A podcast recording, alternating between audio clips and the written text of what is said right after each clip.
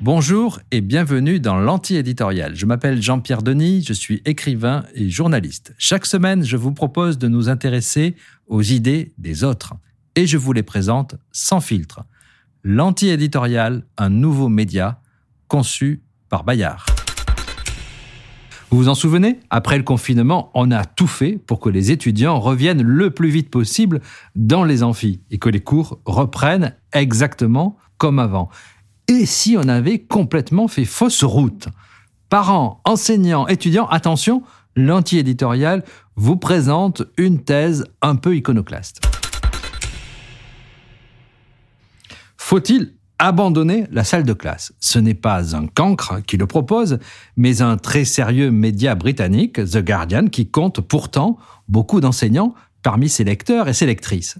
La pandémie a fait faire un grand bond en avant à l'apprentissage numérique. Quel est l'intérêt de regarder en arrière? Celle qui pose la question, c'est Laura Spinet, une journaliste scientifique qui s'est intéressée notamment à la grippe espagnole de 1918. Les pandémies, on le sait, changent le monde. Laura Spinet le rappelle, le Covid a donné à l'apprentissage une énorme poussée vers le virtuel. Du jour au lendemain, les écoles et les universités ont fermé leurs portes et les enseignants et les étudiants ont dû trouver des moyens de faire ce qu'ils font exclusivement via Internet. Certains ont été paumés, bien sûr, d'autres ont éprouvé une terrible solitude, c'est certain, oui, mais pour autant, les étudiants ont-ils appris moins bien? Pour le professeur Diana Laurillard du Knowledge Lab, le laboratoire de la connaissance d'University College à Londres, il n'est pas possible de revenir à la situation antérieure. En anglais, The cat is out of the bag. En français, disons que le fleuve est sorti de son lit, ou si vous le préférez, le diable de sa boîte. Prenons un cas assez étonnant, le speed watching. Certains étudiants ont pris l'habitude de regarder cours ou conférences en vitesse accélérée, un peu comme leurs parents ou leurs grands-parents lisaient des livres, disons, un petit peu en diagonale. Après le Covid, revenu en classe, donc à la vitesse d'écoute normale, celle du prof qui parle, ils s'ennuient.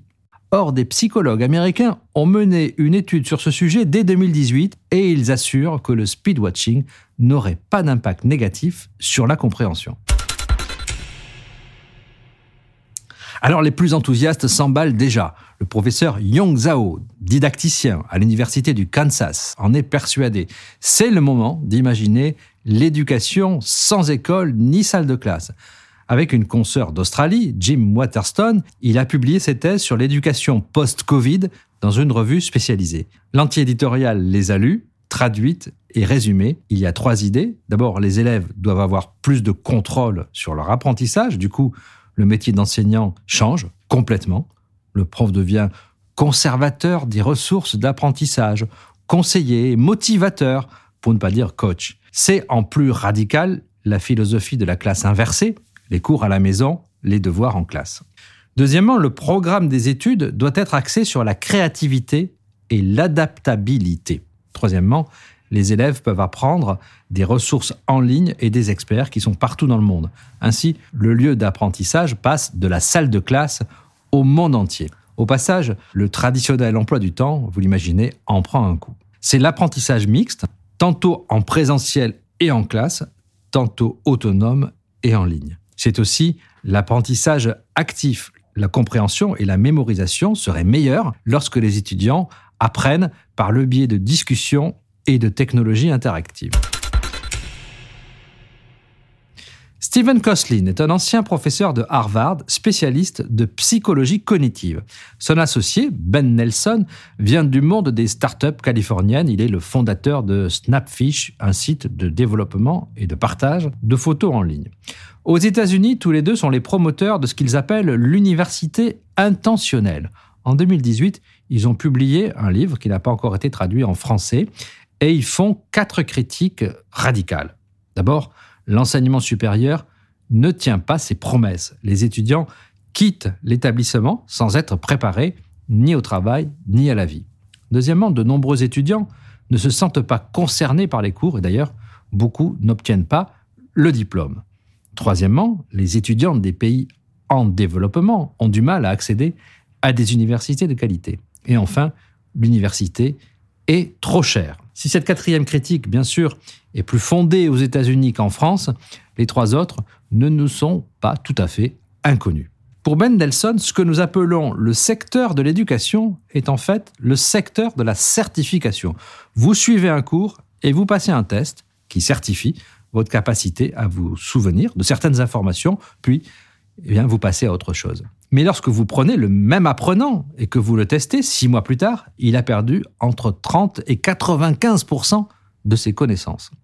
C'est ce que nous appelons le bachotage. Et il faut dire que nous avons tous fait plus ou moins l'expérience de cet art. Koslin et Nelson ne sont pas seulement des théoriciens, ils sont passés à l'action, ils ont fondé Minerva, une start-up à but non lucratif qui veut s'adresser à des étudiants du monde entier. L'anti-éditorial a examiné le programme. Les matières enseignées ne ressemblent pas trop à celles que nous connaissons dans nos universités ou dans nos grandes écoles. Gestion, littérature, droit ou encore médecine. Parmi les enseignements fondamentaux, on peut choisir par exemple évaluation des preuves, pensée critique appliquée ou encore les intuitions statistiques et leur application. Il ne s'agit pas d'apprendre les probabilités et les statistiques, mais d'apprendre à les utiliser pour en extraire des informations pertinentes. Depuis quelques années, le secteur de la EdTech, l'éducation numérique, est en plein boom. Aux États-Unis, le tutorat, autrement dit l'accompagnement personnalisé des étudiants, est en cours de transformation sous l'effet de la EdTech. Et le Covid a accéléré le mouvement justement parce qu'il a fallu récupérer des étudiants largués, perdus dans la nature, découragés par la pandémie. En France, l'Université catholique de Lille, sous l'impulsion de son président de l'époque, Pierre Giorgini, a misé très tôt sur la révolution de l'apprentissage, anglicisme compris. Learning Lab, Media Lab et autres salles de co-design ont accompagné les désormais classiques espaces de coworking. Tout récemment, c'est Bayard, l'éditeur de l'anti-éditorial, qui a racheté Edoki, une jeune entreprise inspirée par la méthode Montessori. L'école et l'université devront-elles faire leur révolution? Dans un secteur qui est marqué par de fortes rigidités, pourvoyeur de nombreux emplois, cela peut vous sembler improbable, mais toutes les industries, tous les services culturels ont été bouleversés les uns après les autres, à commencer par la musique, puis par les médias. Il serait donc étonnant que l'école reste à l'écart de ces changements. Le débat se poursuit sur l'antiéditorial.fr. L'apprentissage numérique va-t-il remplacer l'école? Je sens que vous avez tous un avis là-dessus.